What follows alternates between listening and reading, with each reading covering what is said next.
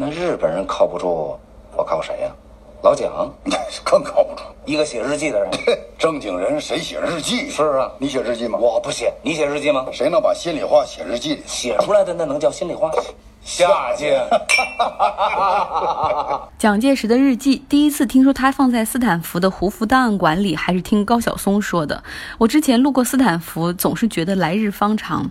那么上一周去山景城谷歌蹭饭之后，我决定还是要一看究竟。后来发现这是无比英明的一次决定，因为胡佛档案馆从今年的圣诞节开始关门，也就是从现在开始关门，要开始一年的整修。下次开门营业将会是在二零二零年。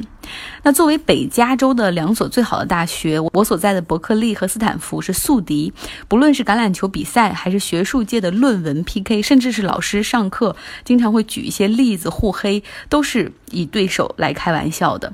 那么斯坦福它崇尚的是精英教育，录取率只有百分之五，是全美最低的大学录取率。他们的学生也只有一点六万人，然后重点是学费很贵，但是条件很好。呃，那伯克利呢是？加州公立大学的典范，学生大概有四点二万人。我们对于高等教育的理解就是，教育是 public goods，就是说是整个社会公共应该有的资源。要想解决社会不均衡的发展，关键就是让让更多来自于中低收入家庭的学生有机会接受到高等教育。那么走在斯坦福的校园里，其实它的气质跟我所坐在伯克利就完全不同。这里是人少地多，建筑风格类似于纳帕酒庄的那种地中海式的风格。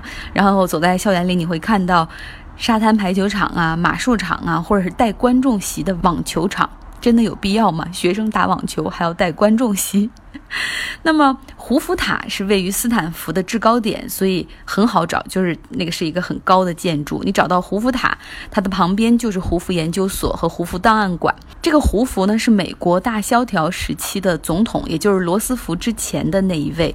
呃，是这个胡佛创办的这个研究所和档案馆、图书馆。这个胡佛研究所目前也是美国保守派的知名智库之一，这里藏有不少一战、二战时期的文献，尤其是多了很多中国。民国时期的重要的文献，像蒋介石、蒋经国、陈独秀、胡适，还有包括像陈诚把他在江西剿共时攻破的中共瑞金所虏获的文件都放在了这儿。另外还有像这个宋子文、孔祥熙的文件、日记，陈立夫、陈果夫等等这些人的日记和文件都在这儿。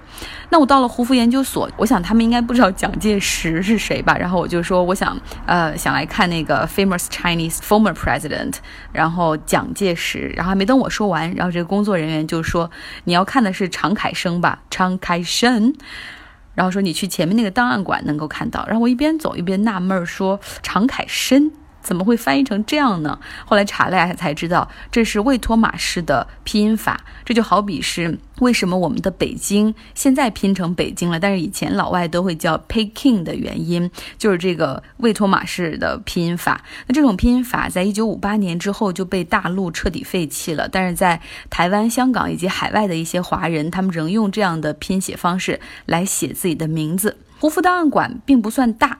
进门之前呢，要在前台登记自己的证件、地址和电话这样的信息，注册一张胡佛研究所的 Reader 卡阅读卡。想看这里面的档案馆里的档案，其他名人的一些东西，要求并不多。你甚至可以把照相机带进来去拍那些文献，因为很多人都知道胡佛档案馆就要关门了嘛，有好多要写书或者要写文章的老师、学者，包括研究生也好，都在这儿拿着相机狂拍他们要写的文献。但是唯独蒋家，他们担心蒋介石的日记内容会被彻底的。原封不动的公开出版，所以要求要保护版权，不得擅自使用。所以说，想要阅读蒋介石日记的人都需要签一个同意书，保证说不擅自引用里面的内容，然后尊重知识版权等等。同时呢，你要把自己的私人物品，像手机、相机、电脑，还有包括你自己想带笔和纸都不行，然后外套全部脱掉。寄存起来，然后才能够进入。胡夫档案馆目前所开放的是蒋介石亲笔所书写的日记的影印版，它是从一九一七年到一九七二年，直到他这个肌肉萎缩没办法写日记。这个时间点，然后他所写的天天记下的这些日记，当然除非有身体不适，他每天都坚持记日记，总共有七十七册。那他的日记的原件，因为当年嘛，长期在台湾潮湿的环境下，保护的已经非常不利了，很多纸张都比较薄弱了，所以目前原件是被放在玻璃柜里保存，访客们只能看影印本。如果说你想对于里面一些文章啊、画呀要记录的话，还要向档案馆去。去借这个笔和纸，当然铅笔了。我们在阅读的常凯生的日记的时候，经常也会有工作人员来回巡视，看你有没有擅自涂抹呀，然后或者是把这个日记一张一张的这个顺序给搞乱。那工作人员还会发一张这个对照表，里面包括卷和册与年份的对照，就是你要挑好自己想看的日期，因为没办法把他的日记全部给你，你挑好你想看的日期，比如说是呃一九三七年一月的，它是三十九号，然后第多少卷，然后你去那个工作人员那个地方去借阅，每次只能借一个月的，也就是每次只能借一本，时间有限，所以我就先后挑了三个月来看。第一个月份是一九三七年一月，当时呢抗日战争打响，因为在西安事变中，蒋在逃跑的过程中跳围墙之后是跌到了沟里，伤到了腰，啊，然后那个日记里面就有一天张学良来看蒋，然后蒋大概也是认为他还是执迷不悟，所以在日记中他是这样写到的，他说晚见汉卿，并予以戴罪图功之意。比乃昂然而去，你就能看到他写的，就是说张学良还是觉得自己一点错都没有，然后根本没有戴罪立功之意，然后最终还是昂着头走出了门去。那另外呢，对于日军的态度，蒋在日记里写的也比较明确，他就说要抗战而不求战。第二个年份，我挑的是一九四六年内战。这个时候明显看得出来，他的字迹要比之前潦草的许多，然后甚至会感叹说，苏联给中共的空中支援，就是飞机上的这些支援和保障，我之不及啊。就是我们另外还挑了一份就更有意思的年份，是一九四九年十月的日记。这个时候他的日记就更加潦草了，已经是拜到了台湾的他在新中国成立之后就写到。我心已死，我脑已枯。就看到这儿的时候，不知道为什么就忽然想起，就毛泽东那个《沁园春雪》，数风流人物，还看今朝。就是你看到那种大气的气势，然后再看到这样的局势，嗯，觉得有些人的文采确实比之不如啊。呃，另外呢，蒋真的很爱记日记。早年间，他的日记中还触及到很多个人隐私，比如说炒股失败之后跑路啊，还有流连于烟花柳巷之地，挣扎于天理与人欲之间。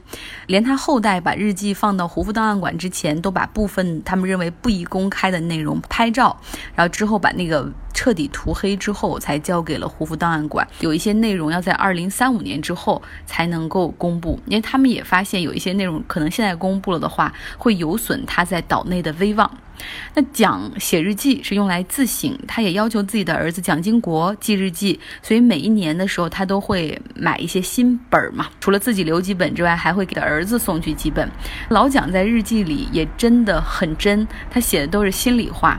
比如说表面上对美国的特使马歇尔恭恭敬敬，但是在日记里有的时候他会大骂马歇尔。尤其是对胡适就更加明显了。大家以前都以为说蒋带胡适就像政治家容忍并采纳知识分子意见的最佳典范，而且胡适死了之后，他还送了一副挽联嘛，上面是这么写的：“新文化中旧道德的楷模，旧伦理中新思想的师表。”你看这样评价多高啊！但实际上讲到台湾之后，骂的最多的人就是胡适，因为胡适总是在公开场合给蒋提意见，很多就戳到蒋的痛处。不要再连任总统啦！那表面上，这个蒋对他是极为的尊敬，但是吃了亏的。讲回家之后就喜欢在日记里去宣泄自己的那种情绪，他骂胡适骂得特别狠，比如说写到所谓独立学者的立场不过是为了做官讨钱的遮羞布，还说胡适是无道义无人格，只知道卖其自由民主的假名来提高自己的社会地位等等，还说胡适是不仅狂妄而且愚劣成性。